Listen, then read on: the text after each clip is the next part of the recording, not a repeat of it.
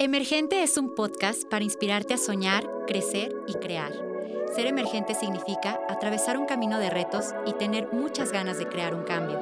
Yo soy Telma Salinas y desde Yahoo te invito a que conozcas a las juventudes que están transformando a Aguascalientes.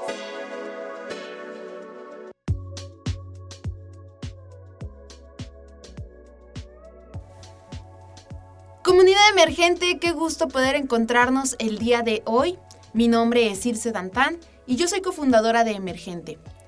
A lo largo de nueve meses hemos estado trabajando buscando a los jóvenes que están inspirando y transformando todo nuestro estado. Y el día de hoy me gustaría que reconociéramos a una de las jóvenes más talentosas que hemos tenido detrás de estos micrófonos. Ustedes la han escuchado durante cada jueves de estos nueve meses y se las voy a presentar. Ella es Telma Salinas Miranda, es licenciada en Derecho y maestra en Gerencia Pública. Es cofundadora de Emergente y un agente de cambio que está transformando a Aguascalientes. Este episodio es muy importante porque es el último de nuestra temporada. Y bueno, Telma, bienvenida. Muchas gracias, amiga. Gracias por tan bonita introducción y pues por todo tu reconocimiento. Como lo dices, es un episodio muy especial para las dos. Eh, con esto estamos dando, creo que, un cierre que nos llena de satisfacción de un proyecto que para mí de verdad ha sido maravilloso y hasta ahora el que más me ha dejado como ser humano en mi trayectoria, pues como agente de cambio. Me gustaría iniciar agradeciéndote de todo corazón porque tú creíste en mí cuando vine a platicarles y cuando generar este espacio de libertad de expresión y de reconocimiento era un sueño en mi cabeza y gracias a todo tu esfuerzo se hizo realidad y al de todo el equipo. Entonces, honor a quien honor merece y muchísimas gracias por todo lo que has hecho a lo largo de esta primera temporada de nuestro podcast de Emergente. Ay, qué bello escucharte. La verdad es que mm, trabajar con personas como tú es increíble, personas dedicadas, que se esfuerzan, que todo el tiempo están buscando justamente generar un cambio y de esto se trata el podcast. Cuando tú llegas con la idea, a mí me emociona y me llena de ilusión porque em, un espacio para los jóvenes siempre es necesario y sobre todo un espacio de expresión justamente donde podemos dar a conocer todas nuestras ideas, opiniones, todo lo que traemos en la cabeza lo podemos eh, dejar en el mundo para que alguien más se inspire con nosotros. Y bueno, antes de que eh, nos adentremos un poco más, la primera pregunta que te voy a hacer es, ¿qué se siente estar de ese lado? Porque ahora, déjenme decirles que estamos de lados contrarios, en donde ahora, pues Telma, que es la entrevistada, está de mi lado izquierdo y pues, ¿qué se siente ser tú la entrevistada? Se siente emoción, agradecimiento y respeto. Durante 39 episodios eh, tuve la posibilidad de conocer a 39 extraordinarios seres humanos y pedirles que abrieran su corazón y que nos permitieran conocer no solamente su trayectoria profesional, eso es fácil, sino su historia de vida, que, creo que eso no lo es tanto. Y de verdad que venía reflexionando en la mañana que venía manejando hacia acá y me sentí muy afortunada de haber podido de verdad tener este contacto eh, con, todas y todos ellos, de estar culminando yo sentada ahora de este lado y no sé, de verdad como que me llené de una profunda satisfacción, de, de la satisfacción del deber cumplido, si lo puedo decir así. Y me sentí como muy responsable de decir, uff, no es fácil que te abran un micrófono y que te pidan que compartas quién eres como persona. Entonces siento muchísima emoción y agradecimiento de estar ahora yo de este lado. Claro, y como dices, esta satisfacción de estar, como les decía al principio, a lo largo de nueve meses, ahorita lo decimos fácil, pero no ha sido nada fácil, es una tarea muy titánica, venir cada jueves y grabar y entrevistar y contactar y luego este el buen José lo que nos ayuda en la edición y luego subir y demás, o sea, es un trabajo grande, es titánico, pero bueno, em, cuéntanos, ¿quién es Telma y qué es lo que has hecho? Mi nombre completo es Telma Daniela Salinas Miranda. Si me conociste hace 10 años, muy probablemente sepas que me dicen Dani. Si me conociste a partir de la universidad, soy Telma, que son dos nombres contrastantes. Uno es fuerte y uno es muy dulce.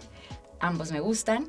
Tengo 28 años, soy originaria de la Ciudad de México y mis papás tomaron la mejor decisión cuando a los cuatro años me trajeron a vivir a la tierra de la gente buena.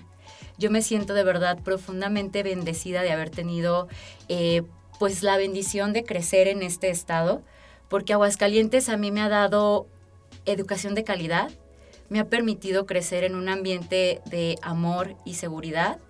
Y creo que aquí de verdad he podido encontrar las puertas y a las personas para poder desarrollar mi potencial eh, humano pues al máximo y haciendo cosas que me hacen feliz. Soy una mujer disruptiva, muy soñadora, Creo que soy este, una idealista que de verdad me gusta autoconcebirme como una agente de cambio. Soy una persona responsable. Para mí la verdad es que la palabra y el compromiso que uno adquiere cuando dices sí a algo, incluso y principalmente a ti mismo, es lo más valioso que, se puede tener. La, la veracidad de que cuando tú dices algo lo cumplas. Soy persistente, creo que es algo que, me puedo reconocer como una característica porque puedo solucionar y, creo que he aprendido a, a, ser solucionadora de problemas y más allá de doblarme ante la adversidad, tratar de siempre tener una visión positiva de cómo es que se puede salir adelante. Mi móvil es el amor al arte y para mí el arte es la humanidad. Yo de verdad nací con, con una conciencia social, creo que con una hipersensibilidad hacia aborrecer las injusticias sociales. Y pues a través de toda mi vida se ha ido desarrollando y, y fortaleciendo pues esta parte de, de, mi persona. Y pues creo que sí es algo como que me hace completamente yo. Este, soy una joven alegre, a mí me encanta bailar, es algo que disfruto mucho. Creo que de mis pasatiempos favoritos es compartir tiempo con mi familia, con mi pareja y con mis amigas y amigos. Disfruto muchísimo tener la paz, el tiempo y el espacio propio para leer un libro, por ejemplo, o para poder eh, caminar admirando la belleza del centro. Amo viajar, me gusta mucho, mucho, mucho, mucho conocer nuevos lugares. Y creo que me gusta inspirarme, soy una persona curiosa, muy amante del conocimiento. Entonces para mí el estar preparándome y adquirir como herramientas es un ciclo continuo que me da pues una razón de, de retarme a mí misma. También soy una persona que tiene inseguridades. Eh, creo que a veces tengo demasiado miedo a fallar.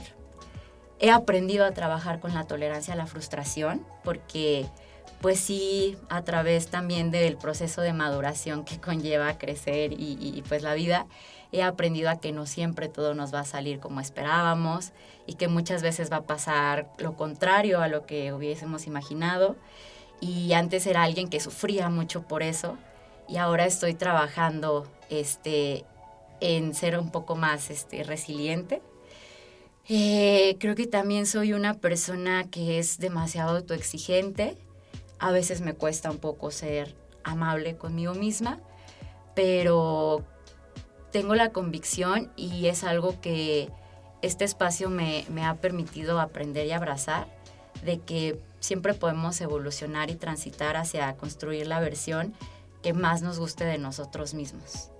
Y, yo creo que ahorita me encuentro en ese proceso y en ese momento de vida, en donde estoy esforzándome con todo lo que tengo para ser leal a mí misma, para poder encontrar de verdad eh, esas cosas que yo me sienta plena y que, que me hagan sentir satisfecha y feliz. Y, y pues nada, creo que también este, estoy atrapada e, en esta cosa bastante curiosa que es que a veces somos tan apasionados que nos cuesta trabajo decir no. Entonces, a veces también soy esta persona que hace de todo y que que pone todo este su amor, su empeño, su conocimiento, incluso su tiempo, pues en estas cosas que, que me apasionan.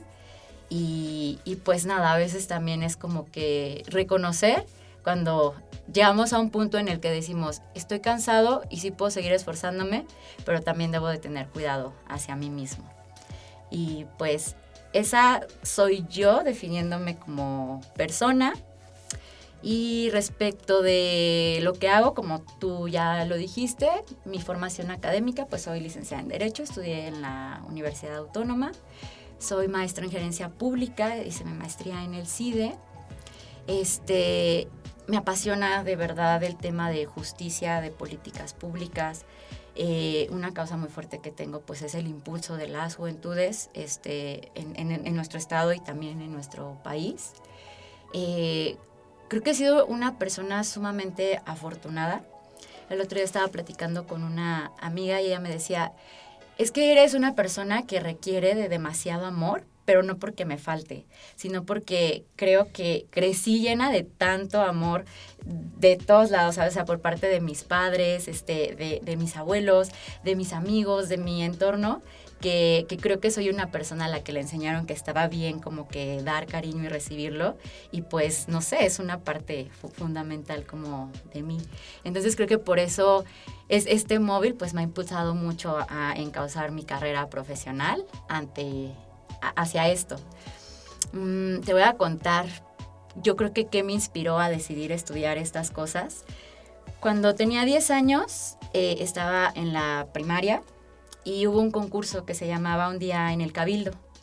Yo siempre fui curiosa y desde chiquita, yo aprendí a hablar bien chiquita, tenía dos años y me acuerdo mucho que crecí rodeada de muchos adultos y, hubo un contexto en el que yo era la única pues niña y ellos siempre me decían, cuéntanos un cuento y a mí me encantaba, ¿eh? o sea, yo siempre fui esta persona que se sintió súper cómoda, este, como con esta atención y estando ahí, este, compartiendo, ¿no? Entonces, en esa ocasión me acuerdo mucho que, nos platicaron de esta convocatoria y yo regresé súper emocionada a mi casa y les dije a mis papás, va a haber este concurso y yo quiero participar. Y había como una lista de temas, ¿no? Yo les dije, yo quiero el tema del agua.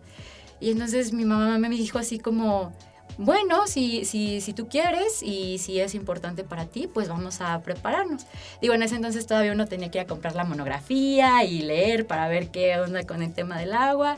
Mi papá dibuja muy bonito y siempre este, me, me han ayudado mucho también en el tema académico y en todo. Y ahí nos ves a, los tres, porque mi hermano todavía está chiquito, solamente tengo un hermano, Marco.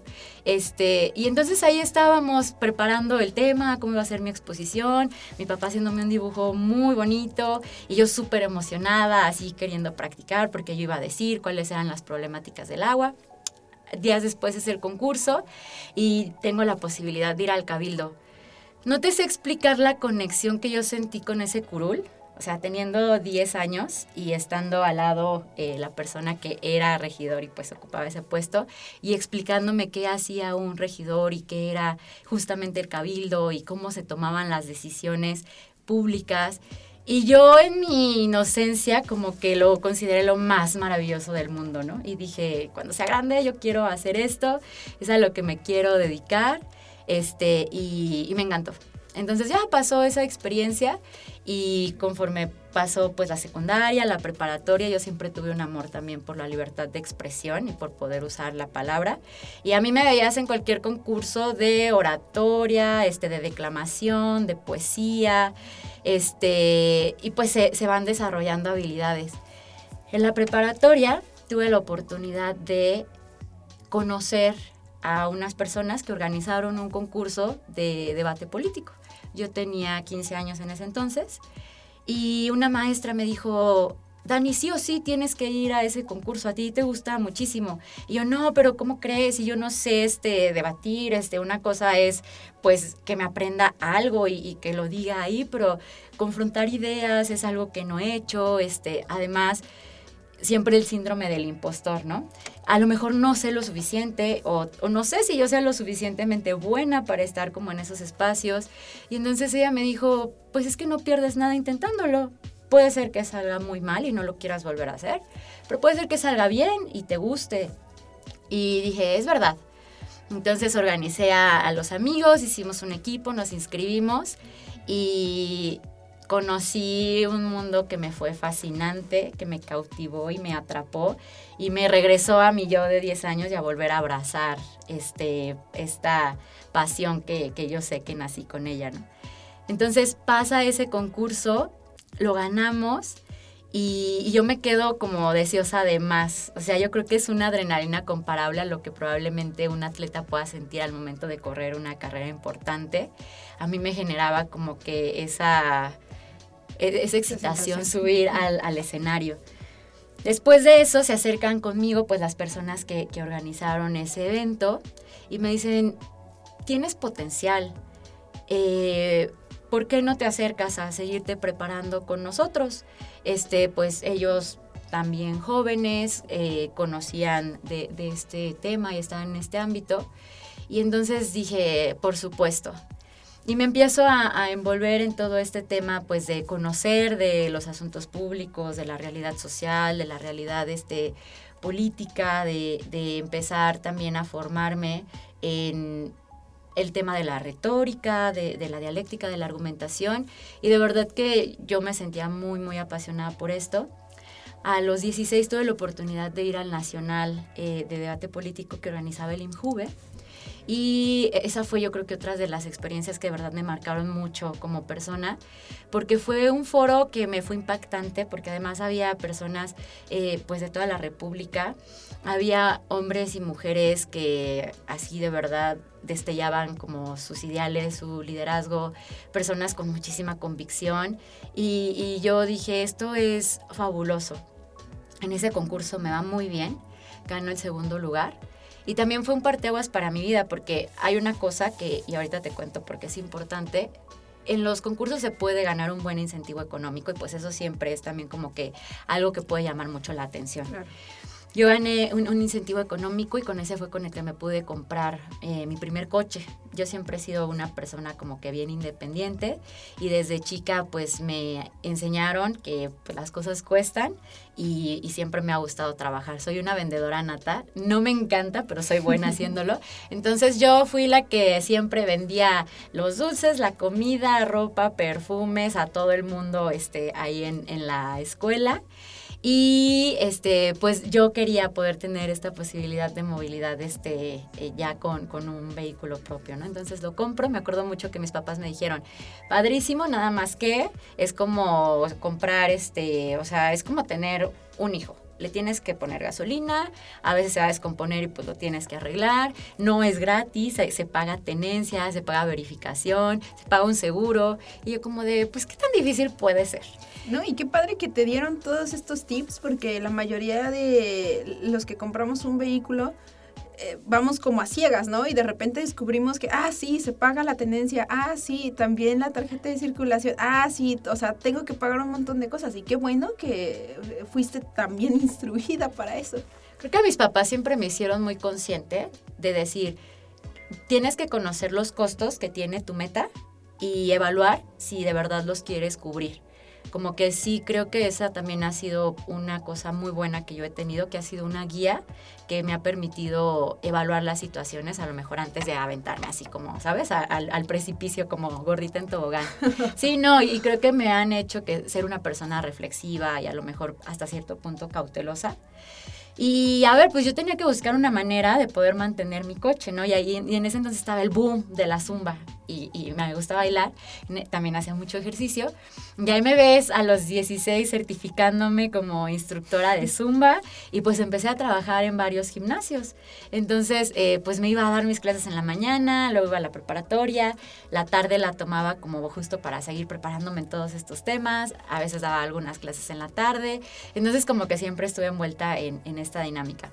Fíjate que algo que estuve también reflexionando y no sé si ahora lo considero como una ventaja, pero creo que también en su momento me generó cuestiones difíciles eh, anímica y mentalmente de poder sobrellevar.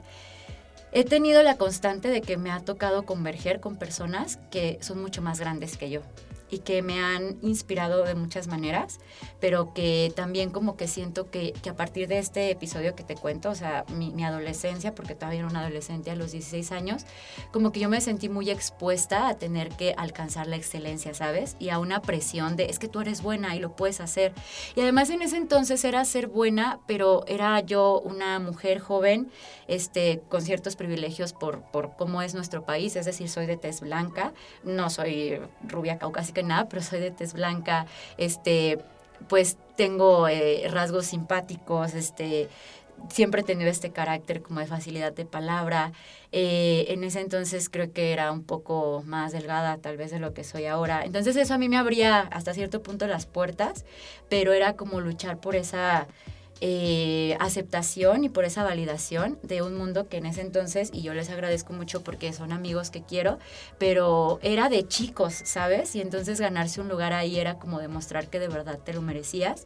Entonces como que yo sí sentí mucha presión, yo creo que en toda la etapa de la universidad, por poder cumplir con esas expectativas.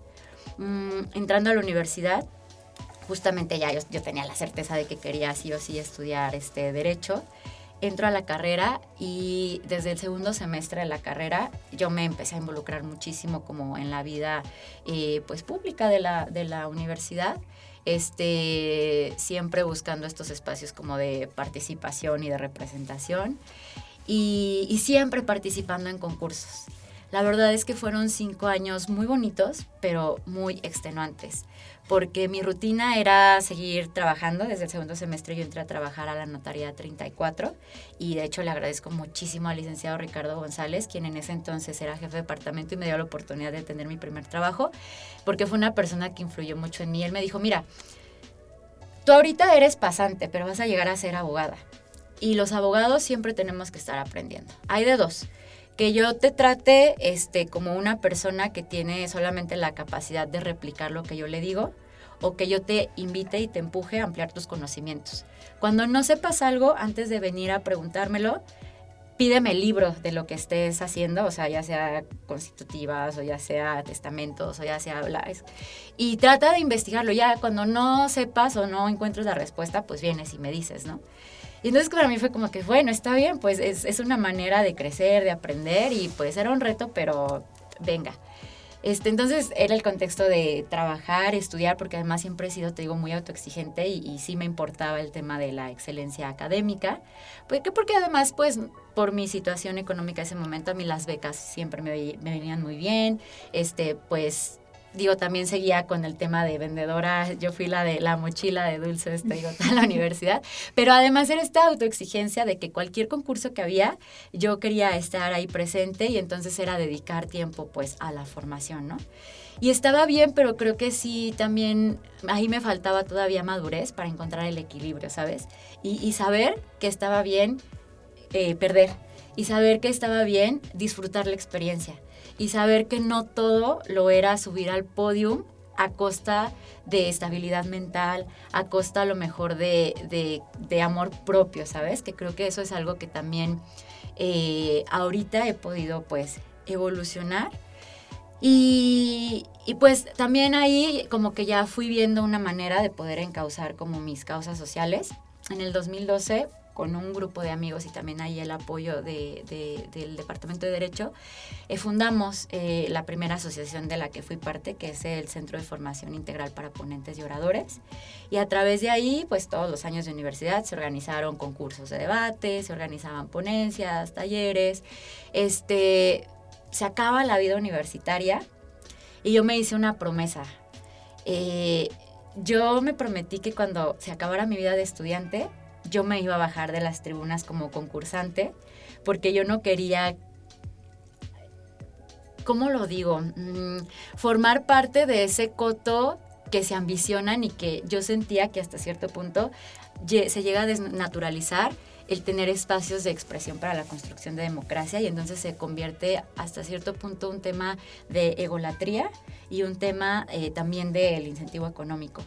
Y como que yo sí de verdad quería poder ser esta persona que a través de, su maduración y pues de su conocimiento pudiera seguir inspirando justo a las personas que venían aquí abajo. Porque te digo, a mí me tendieron la mano pues muchas veces, ¿no? Y, como que yo creo que sí fue un parteaguas haber tenido a todas estas personas que creían en mí. Este, tenía mucha prisa por, por poder alcanzarles y por poder este, crecer y creo que eso no está bien. O sea, está muy padre sentir admiración por personas, pero también siempre hay que dimensionar cuál es nuestra realidad. Porque mi yo de 18 años, pues no es mi yo de 28 años. Tengo una trayectoria de 10 años y hoy sé que estoy en una situación muy parecida a las personas que yo conocí en ese entonces, que me llevaban 10 años. Muy difícilmente les iba a poder igualar la trayectoria en ese momento de mi vida, porque habían 10 años de diferencia, ¿no? Y eso me costó pues tiempo y creo que a lo mejor bastantes lágrimas entenderlo, pero, pero bueno, también está bien porque pues ahora he tenido la oportunidad de hacer una pausa y decir, no, quiero aprovechar este momento de vida porque cada etapa es finita y nunca va a volver, ¿no? Entonces, termino la universidad, bueno, antes de terminar la universidad tuve la oportunidad de irme de intercambio a Chile. Yo creo que otro parteaguas así gigantesco en mi vida porque fue salir y exponerme al mundo y saber que había más y, que había muchísimo más de lo que yo conocía y de lo que yo había conceptualizado, fue salirme de mi zona de confort. Claro, y abrir tu panorama totalmente.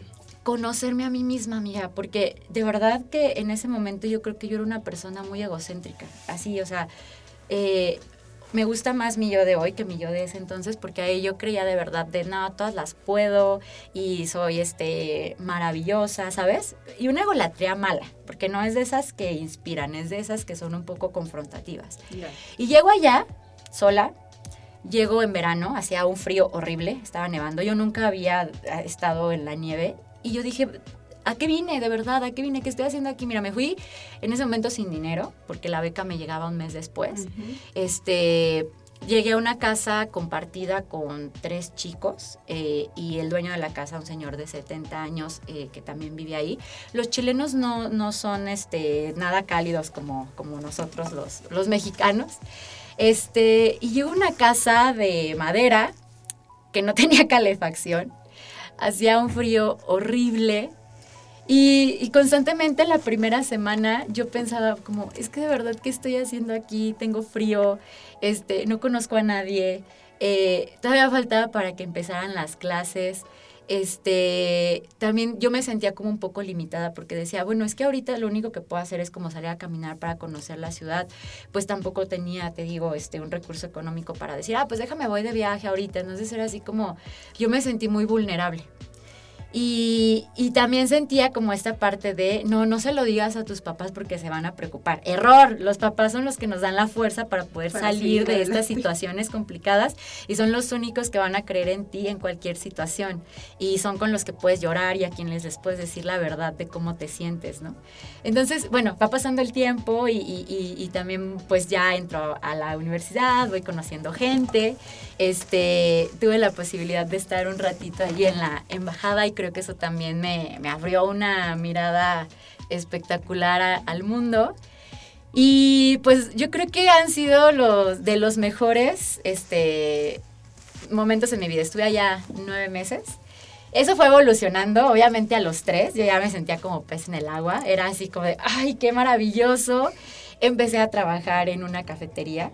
Me cambié de casa a los tres meses y llegué a un departamento que, que se llamaba Casa Liso Casa Cosmopolita, era un departamento en una, sección no muy bonita de, Santiago, este, y ahí vivíamos seis personas, todos extranjeros, y yo creo que ahí encontré a, unos grandes amigos que de verdad hicieron de esa experiencia muy maravillosa. Era este, un, chico de, Francia, uno de Estados Unidos, una chica de España, y el dueño de la casa, que él era chileno. Yo llegué a revolucionarles, ¿eh? Porque yo fui esta persona de, por favor, necesito cariño y, por favor, necesito que comamos juntos, este, y por favor, este, necesito que el fin de semana hagamos algo. Ya practican mucho trekking. Ahí fue donde yo descubrí también que me gusta mucho subir los cerros.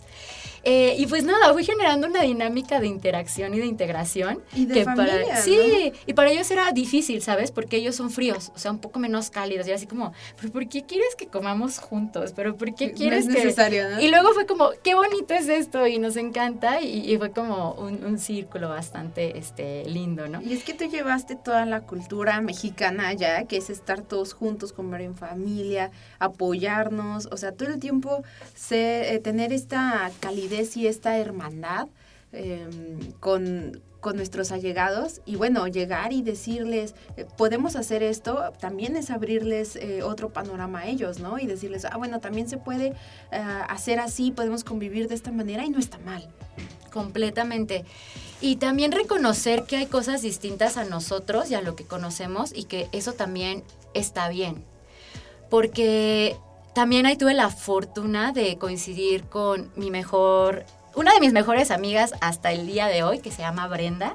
Ella es de Guadalajara.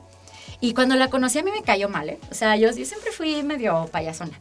Y entonces me acuerdo mucho que la conocí en una junta de, integración de los alumnos y estaban decidiendo cuál iba a ser la sede, porque había dos sedes, una muy cerca de mi casa y otra al otro lado de la ciudad, para el tema de la integración y el seguimiento de las de las personas que estábamos de intercambio. Y ella dijo, ay, no, pues que sea la otra, porque allá estamos la mayoría de las personas y yo creo que nadie tiene problema aquí, ¿no? Yo así como de, ¿y tú quién eres? Y yo de, no, yo sí tengo problema, a mí me queda del otro lado de la ciudad, yo creo que sí debemos de hacer una votación. Y las dos, pero así, mira, de, como que de verdad fue de, no inventes, qué mal me cae esta persona, ¿no? Y me acuerdo mucho que un domingo yo estaba así en, la casa, sentada en la cama, seguía haciendo mucho frío, y estaba llorando. Y dije, es que quedo aquí, estoy sola, este, tengo tres horas de diferencia con mi familia, ellos no, han despertado, tengo hambre, este, no tengo con quién ir a desayunar. Y mandé un mensaje al grupo que teníamos de la gente que estaba en México allá. Y les dije, oigan, ¿alguien tiene tiempo de irse a tomar un café? Ya me contestó, yo tengo tiempo. Dije, bueno, de eso a nada, pues eso, ¿no? Entonces le dije, ok, sí, ¿en dónde nos vemos? Y ya fuimos y ella me dijo, ¿sabes qué? Se me hizo raro y a lo mejor a ti también que te contestará, porque sé que no tuvimos el primer eh, mejor contacto, pero hoy sentía muchas ganas de poder hablar con alguien que, me entendiera y, pues siento que tú te, estás compartiendo este sentimiento y yo por supuesto. Y ya, pues ahí las dos nos abrazamos, nos desahogamos y fue como, ¿sabes que No estamos solas, o sea, podemos ser amigas y nos podemos acompañar en esta aventura y yo voy a estar aquí para ti y tú vas a estar aquí para mí y cumplimos esa promesa, este, hasta, te digo, hasta la actualidad. Y no inventes, o sea, fue mi compañera de viajes, porque ya después este, nos fuimos a conocer todo el sur de Chile, nos fuimos a Argentina. Yo creo que de verdad vivimos una de la, de la experiencia más bonita que, hemos tenido. Y pues las dos nos ayudamos mucho a, a crecer y a compartir, ¿no?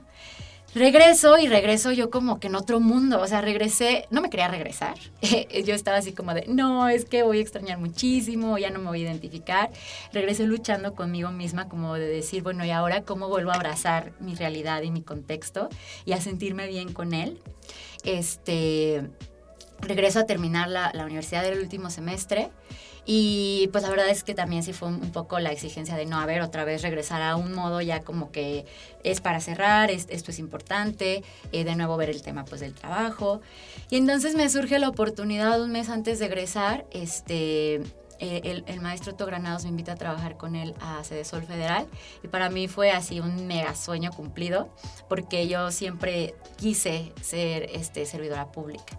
Entonces me invita y la verdad es que yo entré y me dijo, ¿sabes qué? Necesito pues a una asistente, una persona de confianza, ¿cómo ves? ¿Te animas? Y yo, ah, pues sí, está bien, muy súper bien. Este, la verdad es que pensé así, ah, bueno, pues eh, el, el sueldo es bajito, pero voy a aprender y todo bien. Llego, este, y lo primero que me pidió hacerle fue un discurso, ¿no? Y yo así como de, ok, este, pues ahí me ves aprendiendo esto y todo. El, primer mes fue como de, no, sí, está bien, me está gustando, estoy aprendiendo. Y un día llego y me dice, oye, eh, tengo una propuesta para ti. Y yo así, ah, pues, ¿cuál es? Y me dice, ¿quieres ser coordinadora del programa 3x1 para migrantes? Y yo así de, ¿qué? Y me dice, sí, ¿te animas? Este, pues está disponible y creo que podrías hacerlo bien. Y yo, no sé, creo que en ese momento se me paralizó el corazón y lo primero que pensé es, obviamente no puedo, acabo de egresar, tengo 22 años, este, nunca he estado en la administración pública. Eh, además, ese, ese programa tenía el reto de tener que tratar con los tres niveles de gobierno, con migrantes. Era un programa al que se tenía que ir a campo. Digo, a mí me enseñaron a manejar de chica. Mi papá este, siempre me dijo, si sabes manejar y si sabes manejar estándar, puedes eh, resolver cualquier problema, exactamente. Entonces sí sabía manejar en carretera y pues dije, bueno, y le, fui muy honesta, le dije, la verdad, no estoy segura de, de, que tenga el conocimiento ahorita de poderlo hacer, pero si tú estás dispuesto a enseñarme, yo tengo toda la disposición de aprender y sí quiero. Eso es valiosísimo. Súper, porque de verdad yo creí, o sea, yo estaba dispuesta a esforzarme para poder aprender, pero sí tenía que ser honesta de decirle, no lo sé hacer, pero sí lo quiero aprender y estoy dispuesta a aprenderlo, ¿no? Y él me dijo, sí, o sea, obviamente yo sé que tengo que respaldarte, que tengo que enseñarte, pero pues sí quiero saber si vas a tener el compromiso porque no va a ser fácil. Y, creo que también fue honesto, me dijo, vas a tener muchos retos de muchos eh, tintes, pero creo que, que puedes. Y ese creo que puedes fue bien valioso para mí, ¿sabes? Porque fue decirme a mí misma, si él, que tiene poco de conocerme, cree que yo puedo, yo debo de creer que sí puedo hacerlo, ¿no? Ajá, como entonces sí puedo, porque no era mi mamá amorosa diciéndome, es que sí puedes, ni, ni, ni mi papá, ni mis cercanos, era como una persona externa en una posición de poder diciéndome sí puedes, ¿no? Entonces como que yo creo que eso también fue muy valioso y pues ahí ves que me lanzo y como de, pues, ¿cómo de que no? Fueron tres años difíciles también. La verdad es que de nuevo este tema de encontrar los equilibrios, ¿no? Porque yo me desviví en ese lugar y puse absolutamente todo mi ser, me comprometí muchísimo con el trabajo, además me apasionó, a mí me apasionó mucho poder conocer la realidad de otras personas, conocer cada uno de los municipios de nuestro estado, ir a muchísimas localidades, eh, identificar la diferencia de la realidad que estaban viviendo varias personas eh, en un mismo estado tan chiquito como lo es Aguascalientes. Este, creo que a mí me inspiró mucho, además, la administración pública, de verdad que me, me gustó. Y habiendo pasado un año de, estar en funciones, yo era muy consciente de que de verdad sí tenía que aprender más. Y entonces sale la convocatoria para la maestría en el CIDE. Yo había aplicado para hacer una maestría en el extranjero, lo intenté tres veces, pero no conseguí la beca. Entonces sale esta convocatoria y era específicamente para funcionarios públicos. Entonces yo me acerco con mi jefe y le dije, oye, eh, pues yo quiero aplicar, pero quiero hablar contigo porque si me aceptan, pues implica que pueda salir temprano, este, y pues algunas cosas que necesitaría saber si me lo permitirías. Y además es algo que yo ahorita no puedo costear, necesitaría la beca de CONACIT. Y para poder tener esa beca, pues se requería una carta de recomendación del secretario este, pues federal. Entonces yo le dije, yo no puedo tener acceso a él, entonces sí necesitaría saber si tú me pudieras ayudar con eso.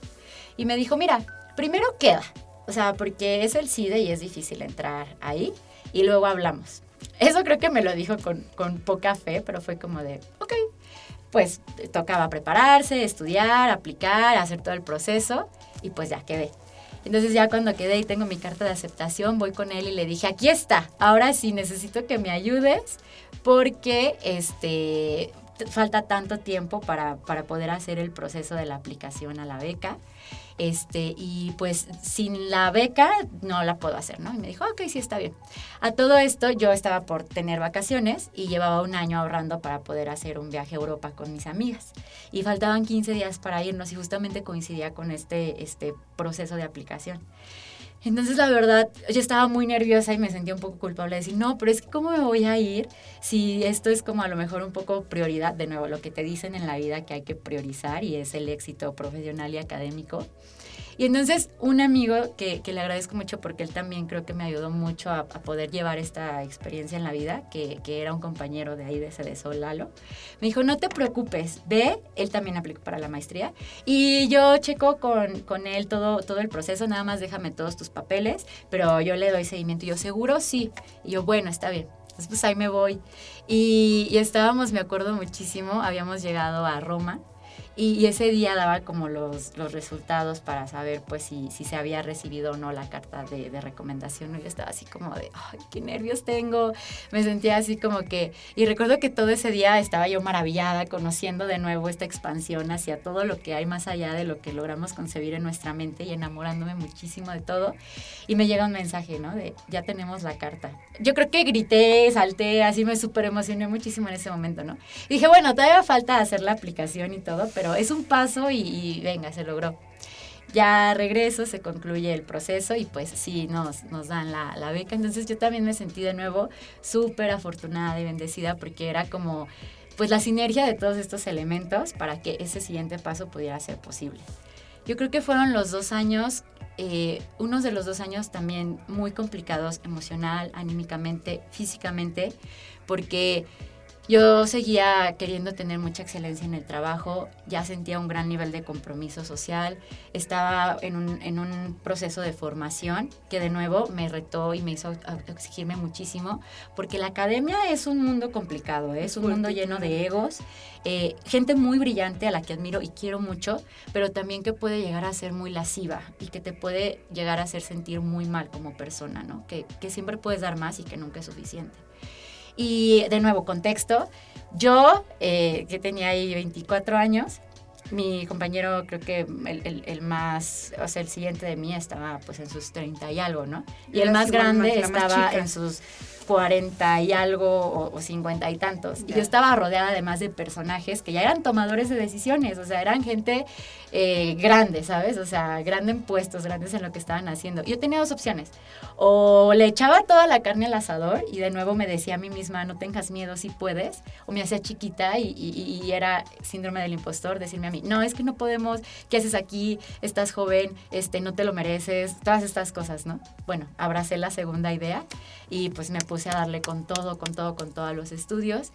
Tuvo costos altos. La verdad es que en ese momento lleva una relación larga de, de, varios años y fue un momento de mucha disrupción porque yo prioricé y prioricé el trabajo y los estudios y creo que me alejé mucho de mis vínculos sociales, de mi gente cercana este, pues terminó esa, esa relación en ese momento, porque yo sabía que, que, no estaban empatadas nuestras, nuestras metas y me aboco a eso, ¿no? A, llenarme como de estas otras satisfacciones que en realidad sí, sí fueron muy buenas y creo que, también fue un, un, proceso muy bonito en mi vida. Este, termino y viene el cierre de la administración y creo que vas a sentir mucha empatía conmigo, es bien difícil hacer una entrega-recepción en una dependencia de gobierno. Es desgastante anímicamente, eh, es, es, es, cansado, o sea, se hace muchísimo trabajo. Y la verdad es que, a ver, iba a haber un cambio también en tema pues de partido justo pues estaba entrando eh, oposición eh, con, con, Morena. Entonces, no, fueron seis meses de un ambiente así como pesado, de mucha hostilidad, de, de, sí, no, no, de una tensión que se respiraba así en el aire. Te prometo que yo lo que quería era dar las gracias, terminar y irme a lo que seguía, ¿no? Rápido conseguí trabajo eh, en una este, consultoría. Eh, salgo, entro a trabajar a la consultoría, la verdad es que no me gustó ese proyecto, no, no fue para nada benéfico, estuve solamente ahí un par de meses. Y entonces me invitan a trabajar al CIDE con, con la coordinación este, del Comité de Ética en Investigación para, para crearlo. Igual fue un proyecto súper padre porque estaba muy enfocado al tema de protección de derechos humanos, era algo que se quería promover pues dentro del CIDE, fue también un trabajo de investigación, de empezarlo desde cero. Y creo que ahí de verdad, de nuevo, tuve la inspiración de haber coincidido con personas que fueron excelentes, este, en este caso jefa, porque fue la, la doctora Laura Tuesta la que me invita a este proyecto y yo le aprendí mucho. Igual fue esta persona que me dijo, hay que aprender a retarnos y hay que aprender a ser resolutivos y en el camino se aprende y está bien si algo no sabemos, pero hay que ponerle más empeño todavía si no lo sabemos hacer, ¿no? Entonces, todo bien con el proyecto. La verdad es que también el mundo de, de la academia me resultó algo súper apasionante. Ahí conozco a dos de mis mejores amigas, tengo muchas creo, pero es que son personas que de verdad han marcado de manera muy positiva mi vida, que son Sam y, y Andy, mujeres increíbles que yo les tengo una profunda admiración y cariño.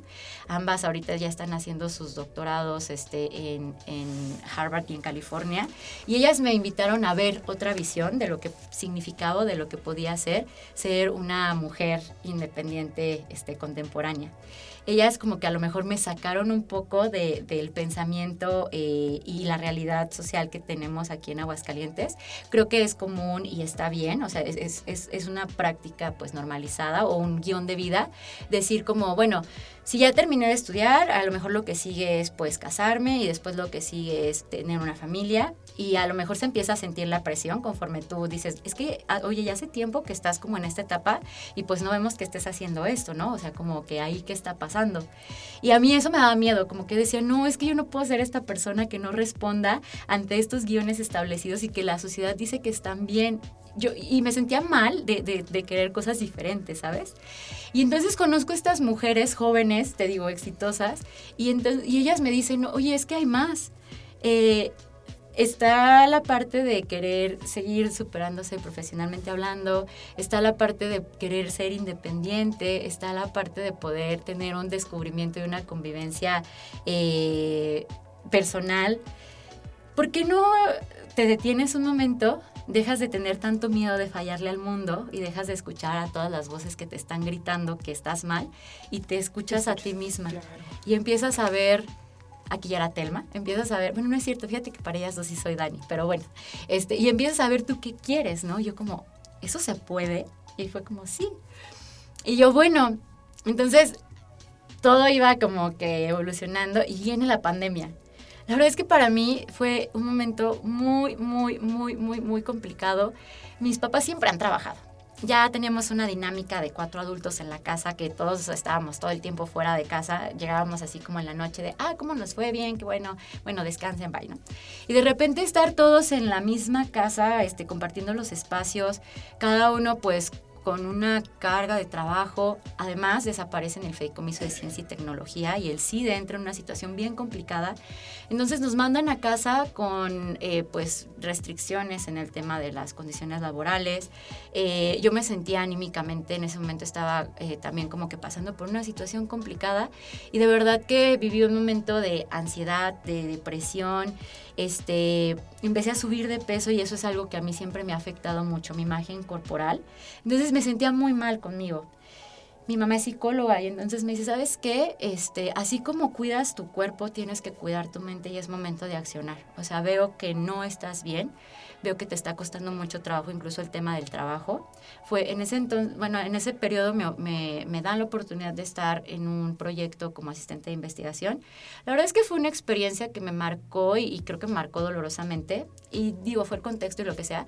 Pero sí, creo que ahí me, me, me sentí muy incapaz, ¿sabes? O sea, como que por primera vez sentía que, que, no sé, que no iba a tener este apoyo de poder adquirir ese aprendizaje. Y, y sí llegué a creer que de verdad pues era tonta, ¿no? Y que, y que yo no estaba hecha como para eso. Y entonces también entré en un proceso de frustración, de decir, es que no puedo, o sea, no estoy pudiendo, y me siento estancada y estoy triste, y tenía insomnio crónico, entonces estaba cansada, malhumorada, tenía mucho miedo, a mí me dio mucho miedo en la pandemia porque yo sí dije, tengo miedo de que, este, no sé, mis papás este, se enfermen. Y yo creo que me daba miedo porque aunque yo sé que yo cuento con el apoyo de toda mi familia, ellos están en Ciudad de México. Entonces yo decía, si hay una situación complicada, ¿qué voy a hacer? O sea, hasta cierto punto un poco como que, pues, ¿cómo los, los voy a ayudar o así, no? Digo, era una cosa en mi cabeza porque pues ellos estaban ahí también para apoyarnos mutuamente, ¿no? Pero sí me sentía de esta manera. Entonces empecé un proceso psicológico, este, un, un proceso psiquiátrico. Y creo que fue de las cosas más amables que he hecho por mí y que fue una máxima expresión de amor propio y que hoy abrazo así con todas mis fuerzas y hoy estoy convencida de que el amor propio es una de las cosas que de verdad deberían enseñarnos a desarrollar desde que somos bien chiquititos y, y, meternos en la cabeza que somos suficientes como somos y con lo que tenemos y pues que valemos mucho como personas, ¿no? Entonces también creo que fue un proceso de sanación y de autodescubrimiento, o sea, esos como dos, dos años de, de pandemia.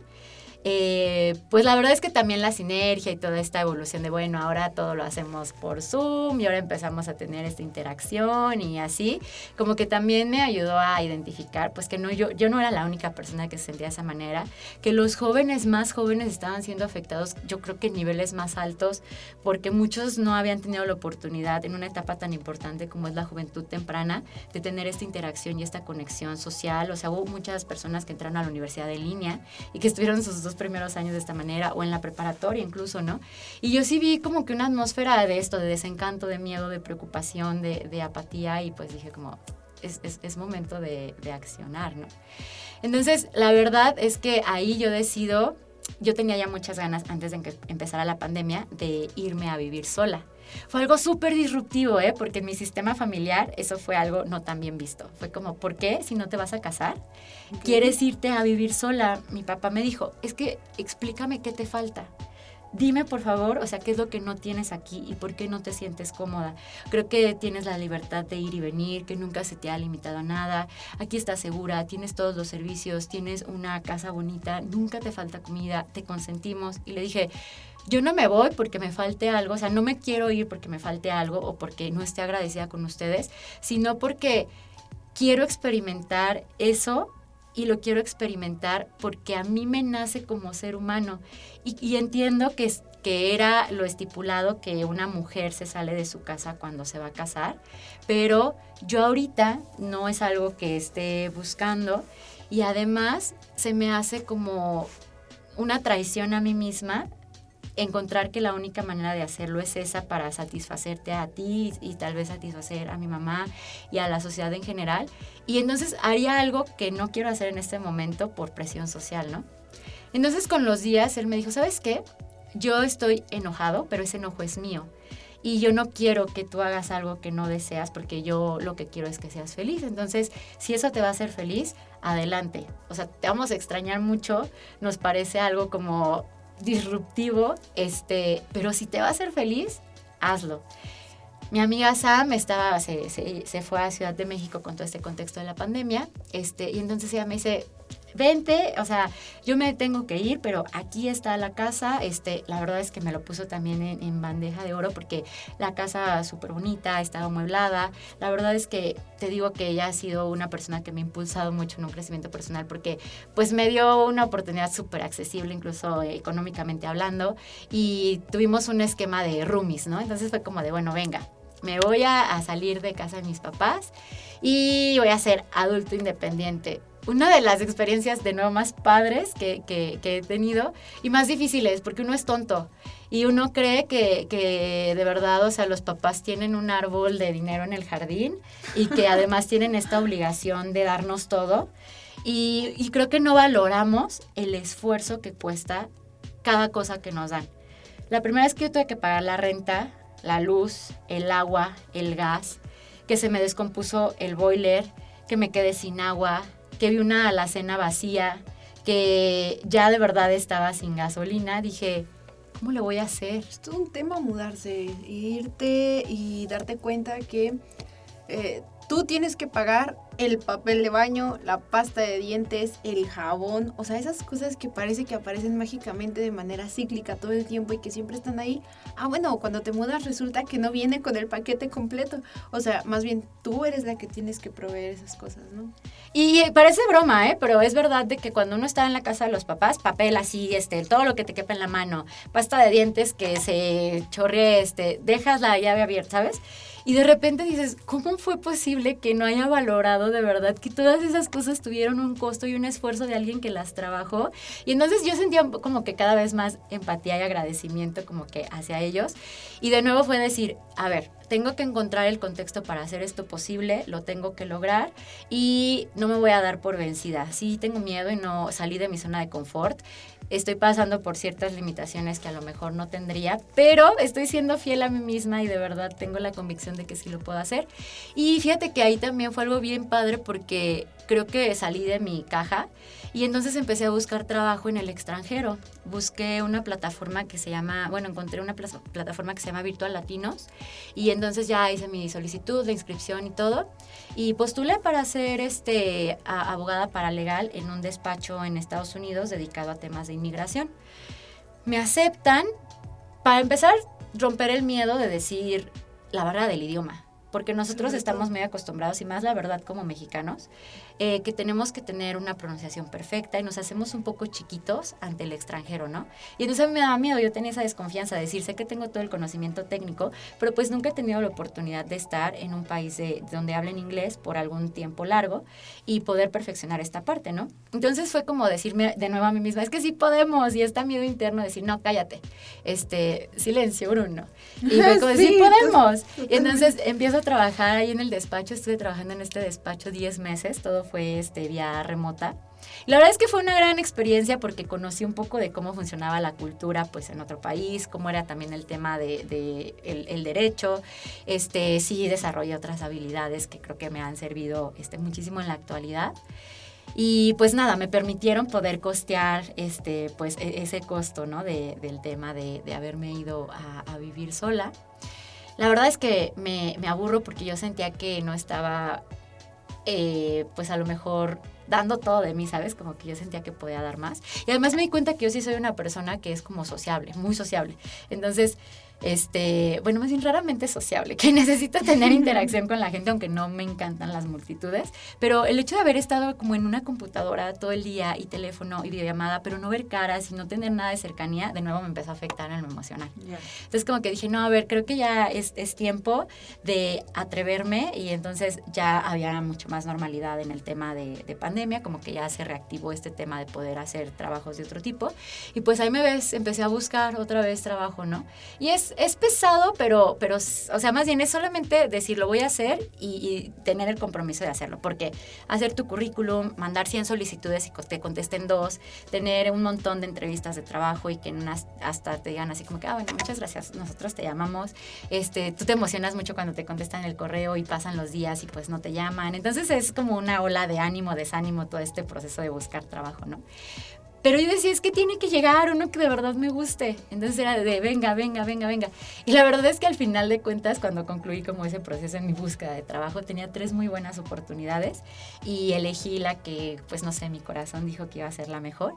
Y fue cuando justamente este, el, doctor Fer Alarid, a quien también quiero mucho, le he aprendido muchísimo, me invita a trabajar con él este, en el proyecto de Padesi como su project manager. Este, y en él conocí lo que es ver con dignidad a tu equipo de trabajo y reconocerles que son personas y que son personas valiosas, este, admirarlas y siempre como que tener este agradecimiento pues de que formen parte de tu equipo de trabajo, inspirarlas, porque de verdad que para mí él este, y, la doctora Yadira son personas bien brillantes y que yo admiro mucho el proyecto que ellos hicieron, además de que jalaron a puro joven talento este, mexicano eh, que están haciendo cosas súper cracks.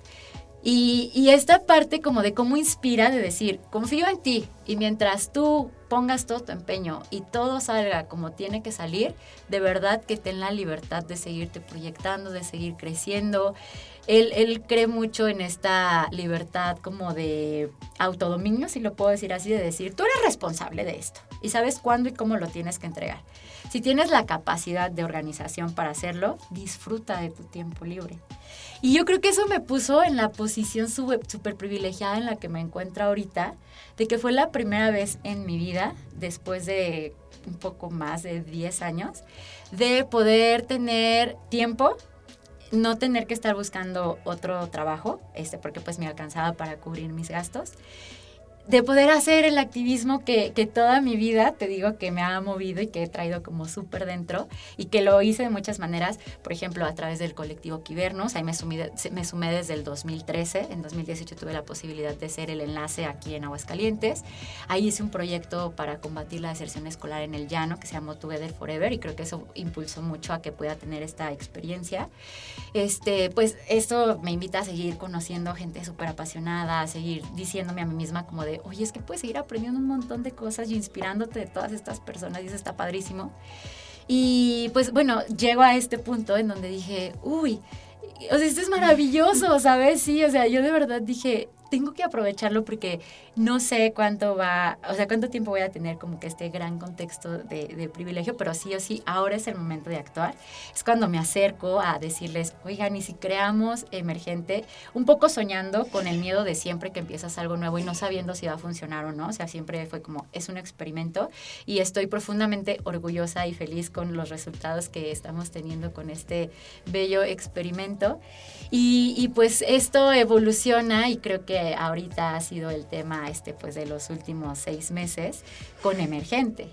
Emergente, que es nuestro movimiento social juvenil, en el que yo me siento profundamente agradecida de verdad con cada joven este, líder inspirador que se nos ha sumado este, y que tienen este amor y esta pasión y, este móvil. Eh, y la verdad es que ahorita estar trabajando en esta parte del Congreso Emergente eh, ha sido yo creo que súper gratificante, que también me ha llevado, no sé, a otro nivel de introspección, este, que, que como que me ha invitado a decir, se vale luchar como por conquistar lo que te hace feliz. Y pues la verdad es que está siendo una experiencia inigualable, este, mágica y que yo creo que, va a tener eh, pues un impacto bastante bueno. La verdad es que también personalmente hablando, y, tú conoces este, mi depa, yo tenía muchísimas ganas de hace mucho tiempo de poder vivir en el centro y ahorita este, pues es algo que se hizo posible y, y la verdad es que estoy en un lugar que me encanta, este también ahorita tengo este, pues mucha felicidad compartiendo eh, con mi novio, he hecho muchas nuevas amistades y creo que sí estoy en otro momento de, mi vida, ¿eh? que tengo miedo porque va a haber muchos cambios este, pues próximamente, no tengo mucha certeza respecto de, eh, tema laboral, pero mira, al final de cuentas no es la primera vez que, que me encuentro en esta situación y creo que cuando hay resiliencia para querer conquistar y salir adelante, pues las oportunidades siempre surgen. Wow, qué trayectoria y qué crecimiento tan impresionante eh, has tenido a lo largo de toda tu vida. Mm, tocaste eh, en toda esta, eh, esta plática, tocaste muchos puntos muy importantes que creo que debemos de destacar, ahorita los vamos lo vamos a ir haciendo poco a poco, porque mm, son puntos que a todos los jóvenes en algún punto de nuestra vida o lo vivimos o nos puede servir, ¿no? Eh, eh, para conocerlo, para seguir adelante, para seguir creciendo. El primer punto es conocerse. Tú al principio mm, te pregunté, ¿quién eres? Bueno, eh, tenías, mm, tienes muy claro y muy identificado quién es Telma, ¿no? en el aspecto positivo y en el aspecto negativo también, porque todos tenemos ambos. Y saber reconocerlos y saber conocerlos es súper importante para poder seguir creciendo y seguir desarrollándote. ¿Por qué? Porque una vez que conoces tus debilidades, bueno, las empiezas a desarrollar. Y cuando conoces tus fortalezas, bueno, pues entonces las explotas, ¿no? Y a lo mejor también creces un poco más gracias a ellas.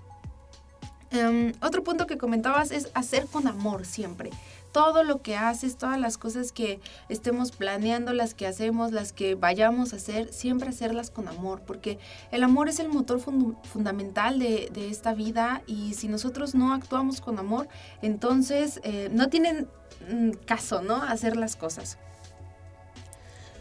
Es raro cuando conoces tu pasión desde pequeño. Tú, tú platicabas que a los 10 años llegaste al curul y dijiste, ah, bueno, de aquí soy porque se te erizó la piel, ¿no? Y sentiste esta adrenalina y este eh, corazón que se te hinchaba cuando em, eh, pisabas el espacio. Pero es raro, es raro conocer tu pasión desde pequeño. No todo el mundo lo, lo tiene y no todo el mundo pues, lo logra y de hecho hay personas que conocen su pasión muy, muy grandes, ¿no? Y no, no decimos que es tarde, decimos que eh, llegó en el momento indicado, pero bueno, tú tuviste el privilegio de conocer tu pasión en ese momento y, te puedes considerar una persona afortunada porque, bueno, has trabajado a lo largo de esta trayectoria que nos platicaste mm, al respecto. Y una vez que conoces qué es lo que te mueve, pues es mucho más fácil identificar las cosas alrededor para seguir preparándote y poder impulsar esto, ¿no? Esta, pues esta sensación que siempre es motor de vida. Otro punto que comentabas que me parece muy importante destacar es que cuando nosotros vamos a intentar algo nuevo, es necesario arriesgarnos. Muchas veces el resultado, bueno, no lo tenemos en nuestras manos, no sabemos si va a ser positivo, si va a ser negativo, pero si no nos arriesgamos, entonces no sabemos eh, si, si, nos va a funcionar. En este caso, pues tú te arriesgaste con el debate eh, público y bueno, nos comentabas, ¿no? Que fue algo totalmente complicado. Mm, pensar siquiera en debatir y una vez que lo, lo, hiciste, conseguiste hacerlo y además te diste cuenta que era lo tuyo, y que hasta ahora te ha traído mucho, mucho beneficio. Yo creo que ha sido un eje central en la construcción de mi identidad y de mi persona.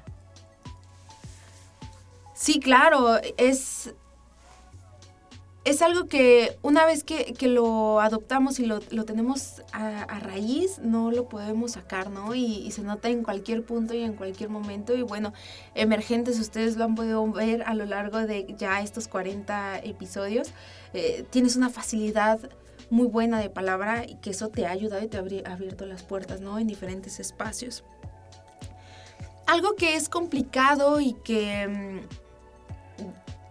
mm, luchamos constantemente por eh, estar en, pues en sintonía, ¿no? Con la sociedad es siempre querer encajar, es eh, siempre demostrar lo que, lo que somos o lo que hacemos.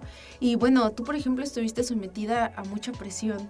Mm, presión que a lo mejor hasta tú misma te impusiste, ¿no? Nadie te presionaba para ser de X o, de Y, pero eh, gracias a, esta presión sí conseguiste, conseguiste cosas, conseguiste todo lo que has tenido, eh, has crecido y, te has desarrollado, sí.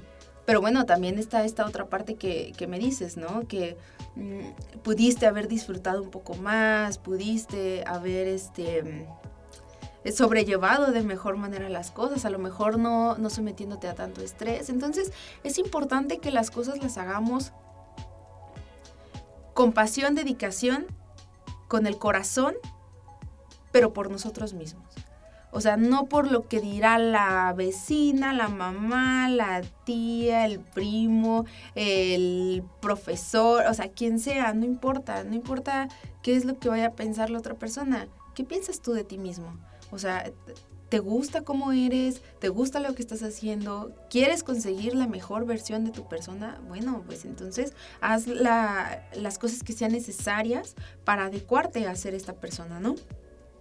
Es súper importante que, vayamos tomando pues conciencia de, de, estas acciones porque de otra manera vamos a, a no disfrutar realmente lo que estamos haciendo. ¿Sabes cuál es el tema con eso? Que creo que a veces nos falta identidad. Y identidad significa reconocerte a ti mismo, abrazarte y sentir respeto por ti como ser humano. Y a veces eso es algo que nos cuesta probablemente toda la vida llegar a, hacerlo.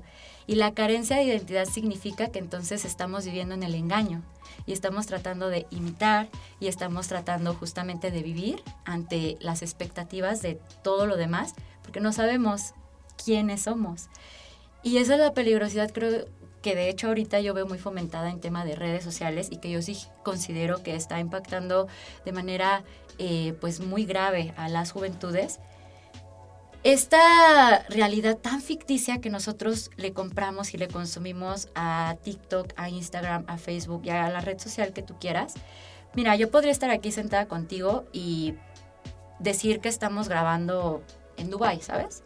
Y ¿qué magia tú me lo podrás decir mejor? Puede hacer Photoshop y, y, entonces yo le podría generar un sentimiento de profunda frustración a una persona que compre esta mentira y que diga es que yo en la vida voy a poder hacer eso, cuando muy probablemente es falso, ¿sabes? Pero es, es esta parte de querer cosas que nos decimos a nosotros mismos nunca voy a tener, pero que ni siquiera sabemos si son verdad o no. Y esto es porque no sabemos quiénes somos. Y cuando no sabemos quiénes somos, ¿cómo vas a respetar a alguien que no conoces? Y creo que esa parte de, falta de amor propio, de autorreconocimiento y de respeto nos puede llevar a desvirtuar completamente nuestro propósito de vida. Claro, está demostrado que las redes sociales son eh, el principal, principal vehículo de depresión eh, dentro de las juventudes. Y bueno, em, justamente tiene que ver con esta falta de lo que dices, del amor propio, de la identidad, del, del autorrespeto, de la autovaloración. O sea, son elementos importantes que sí debemos de tener en cuenta y a consideración justo para no caer en, en otros temas que no, no se debería, ¿no? Y para eso es este espacio, para eso es emergente, para sí darle voz eh, a las personas que están transformando nuestro estado, sí, porque lo hemos hecho y, ha estado muy bueno, ¿no?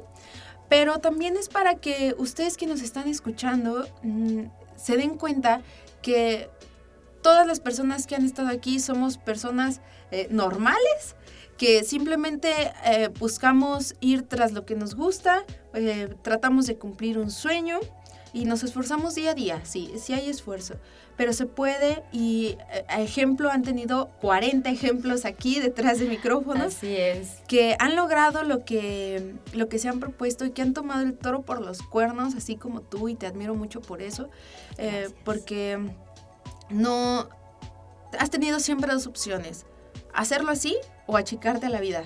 Y achicarte a la vida nunca la has elegido, ¿no? Entonces, eso es admirable, no, no cualquier persona lo, lo hace y yo te admiro mucho por eso. Y qué bueno que lo has hecho así porque mm, justamente te ha permitido abrirte a, nuevos espacios, nuevas oportunidades, nuevos retos que te han hecho crecer. Porque justamente todo el tiempo estamos desarrollándonos y todo el tiempo estamos buscando esta mejor versión de nosotros mismos. Y qué bueno que llegó un punto cuando estabas en Chile que te abriste eh, espacio a este tema de sororidad, ¿no? Justamente con, tu amiga, que a lo mejor en un principio fueron competencia, pero después te diste cuenta que no necesariamente. O sea, que puedes hacer eh, siempre alianzas con las personas. Y esto es un tip, o sea, no necesariamente te tienen que caer bien al 100% la persona y no tienen que ser 100% amigos, pero si con esa persona eh, puedes generar algo, y que haya un beneficio mutuo, ah, pues bueno, ¿cuál es el problema de tener proyectos o convivencias con esta persona, no? Y ese sí es un consejo que, quiero como externar a las juventudes, tanto hombres como mujeres. Abrazar a las personas que te generan admiración es lo más bonito que te va a pasar en la vida, ¿sabes? Y por ejemplo, ahorita he logrado tener muy buenas amigas justo porque me moví de una posición de tengo que ser más que ellas, por algunas razones como que te lo gritan en muchos ámbitos, ¿no? ¿Y creces con eso? Sí, a decir, son mujeres maravillosas que me inspiran, que me abrazan, que me cuidan, que me ayudan cuando yo estoy rota, ¿no? Y a cada una las quiero y tienen obviamente contextos muy distintos, pero es como yo de verdad ahorita algo de lo que más valoro en mi vida es de tener amigas mujeres tan valiosas, o sea, porque sí han sido, te digo, estos ejes en parte emocional de decir, no estás sola, o sea, aquí estamos y te queremos y te apoyamos y venga, o sea, y, lo mismo, no es mutuo, una amistad es mutua. Cualquier relación interpersonal debe de haber reciprocidad para que se pueda, eh, pues, mantener, ¿no? Pero si de verdad, si quieren conocer lo que es la plenitud en cuanto a relaciones interpersonales, chicas tengan amigas y chicos tengan amigos. Los seres humanos no estamos peleados entre nosotros. Tenemos que converger y al contrario, poder conectar yo creo que es mágico, ¿sabes? Entonces, Claro. esa parte es bien bonita. Y no somos, no somos, no nos tenemos que reducir a géneros, ¿no? Somos personas simplemente que convivimos, pero justamente nosotros eh, crecemos socialmente hablando con esta idea de que las mujeres somos competencia y que eh, me está queriendo poner el pie y yo se lo voy a poner, ¿no? O sea, cualquier cosa. Pero luego va- eh, vas creciendo y te vas dando cuenta que no, o sea, que si te quitas justamente esta telaraña que te cubre y que te y que te hace ciego a ver realmente pues a la persona en estado puro. Entonces, una vez que te lo quitas, te das cuenta que existen y que y que te llenas de esas personas y que tú también puedes abonar de alguna manera. Y es que se trata de eso, de siempre rodearte de gente que te abona, que, que te hace bien, que te hace crecer. Porque, bueno, si sabías que eres el resultado de las cinco personas con las que más convives. Entonces, bueno, eh, ¿qué quiero ser? ¿A dónde quiero llegar? De esas personas me tengo que rodear, ¿no? Claro.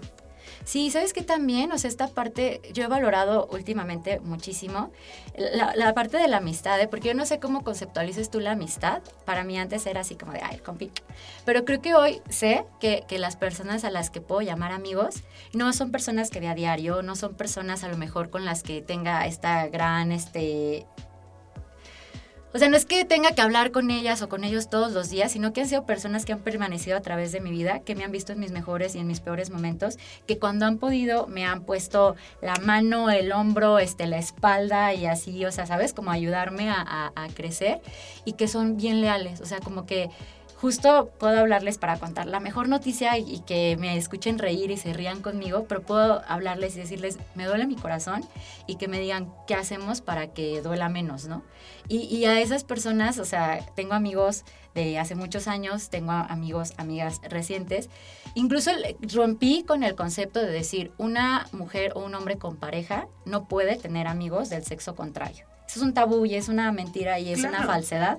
Y creo que también, o sea, reconocerse esa libertad de que con pareja o sin pareja tú sigues siendo un ser humano individual y, y que tienes este contacto que necesitas es pues también defender esa parte, ¿no? De decir como que solo me comparto, pero no dejo de ser yo. Y entonces pues sí, la verdad es que muchas gracias a todas mis amigas y amigos de la vida y que siempre han estado ahí, porque coincido completamente contigo. Somos la suma de cada persona con la que hemos coincidido.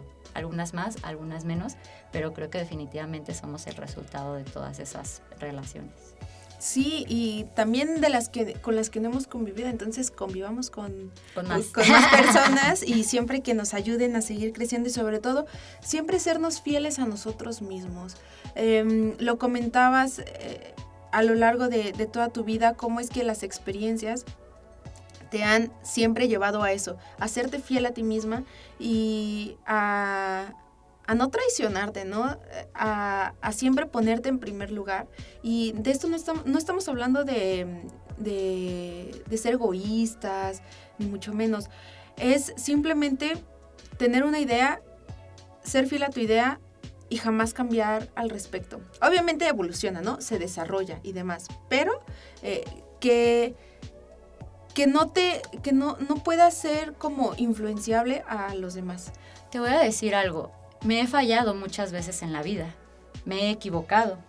Y ha habido errores con consecuencias que me han costado caro. Pero de nuevo, siempre hay dos o más opciones. Estaba la opción de juzgarme y castigarme y, entonces yo misma demeritarme y, y quitarme como pues ese autorreconocimiento de decir, no, o sea, sí me equivoqué, y si toca pedir perdón, pido perdón. Y si toca solucionar algo, busco la mejor manera de poder solucionarlo, sobre todo cuando se generan situaciones o consecuencias con terceros, ¿no? O sea, decir, bueno, no somos perfectos, yo no soy perfecta, y te digo, me he equivocado y, me, la he metido cañón, o sea, le he embarrado cañón, este, y sí ha habido cosas que sí me digo a mí misma, ¿en qué mundo se te ocurrió hacer eso? Y me ha costado, ¿eh? Perdonarme a mí misma, yo creo que es una de las tareas más arduas en las que sigo trabajando, porque todo bien contigo y yo te puedo decir, entiendo por qué pasó y, y te abrazo y de verdad te quiero y vamos a seguirle, pero decirme eso a mí ha sido una labor titánica, complicada, porque es este autocastigo y esta tormenta de, es que no, eres mala y no, es que, ¿sabes? O sea, Y, y, de repente como que yo creo que hasta hace muy, muy, muy poquito, de hecho escuché a una predicadora que a mí me gusta mucho, se llama Natalia Nieto, y decía la silla del escarmiento.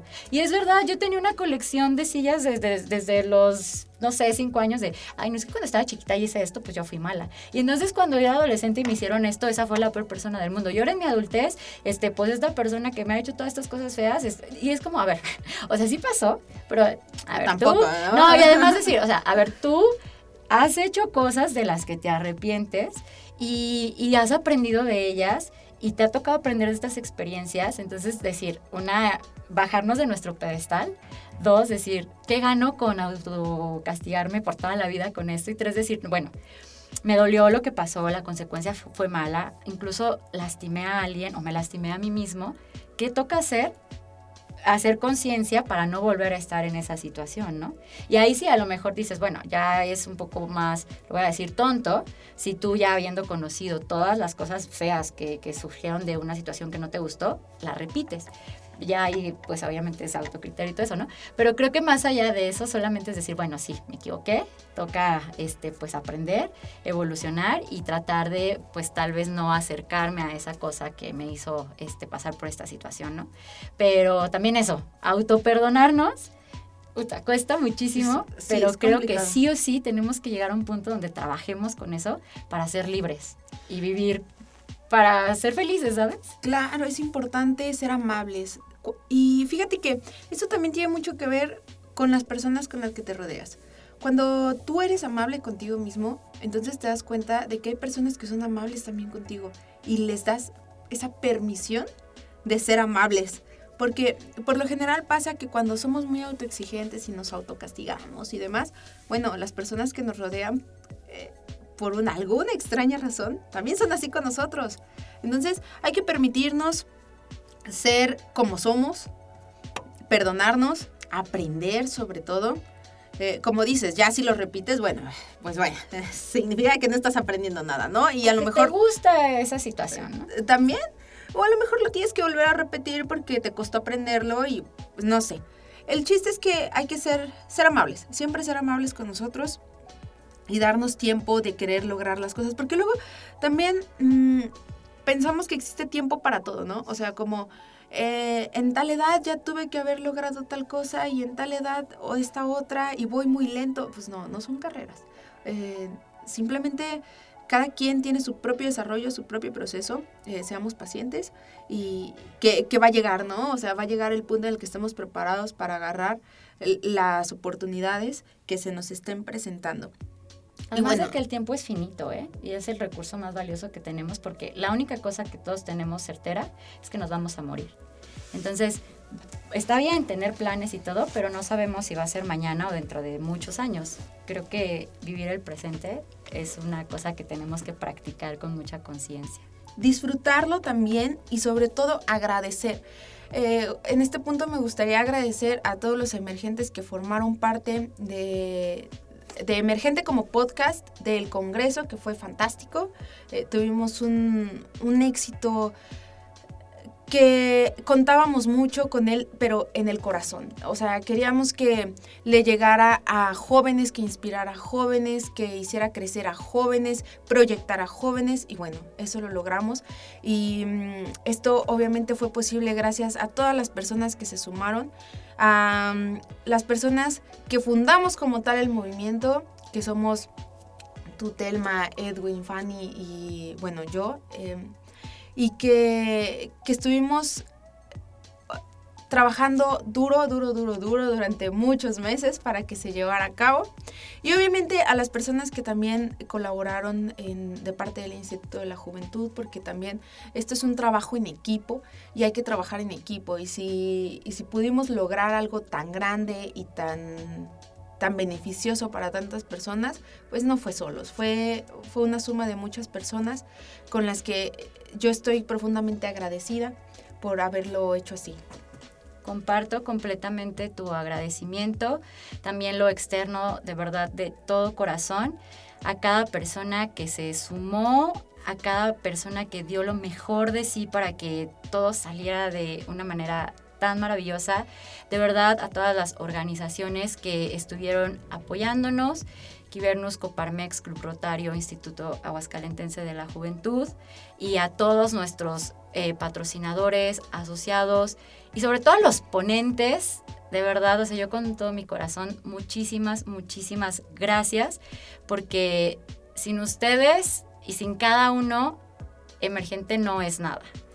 Y pues lo hemos venido repitiendo, pero genuinamente somos la suma de cada corazón, cada alma y cada espíritu que estamos aquí convergiendo. Entonces, de nuevo, especialmente a ti, muchísimas gracias por todo. Gracias a ti, gracias por abrirme tu corazón, gracias por abrirme tu mente y por abrirme em, tus ideas, que, siempre suman y siempre abonan a, no solamente al espacio, sino también a mí de manera personal. Es un honor conocerte y conocer un pedacito de tu vida porque eh, esto me lo contaste en un episodio especial en Emergente. Nos conocemos ya desde hace tiempo, hemos trabajado en otros proyectos, pero hay más, ¿no? Siempre hay más y todo el tiempo nos estamos conociendo y estamos evolucionando y nos estamos transformando. Entonces, qué honor estar cerca de ti, conocerte y conocer de tu vida. Este es el fin de temporada, pero no es el fin de emergente. Entonces nos vemos emergentes eh, la próxima temporada.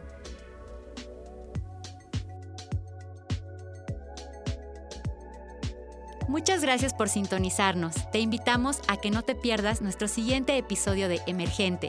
Recuerda, el cambio lo haces tú mismo.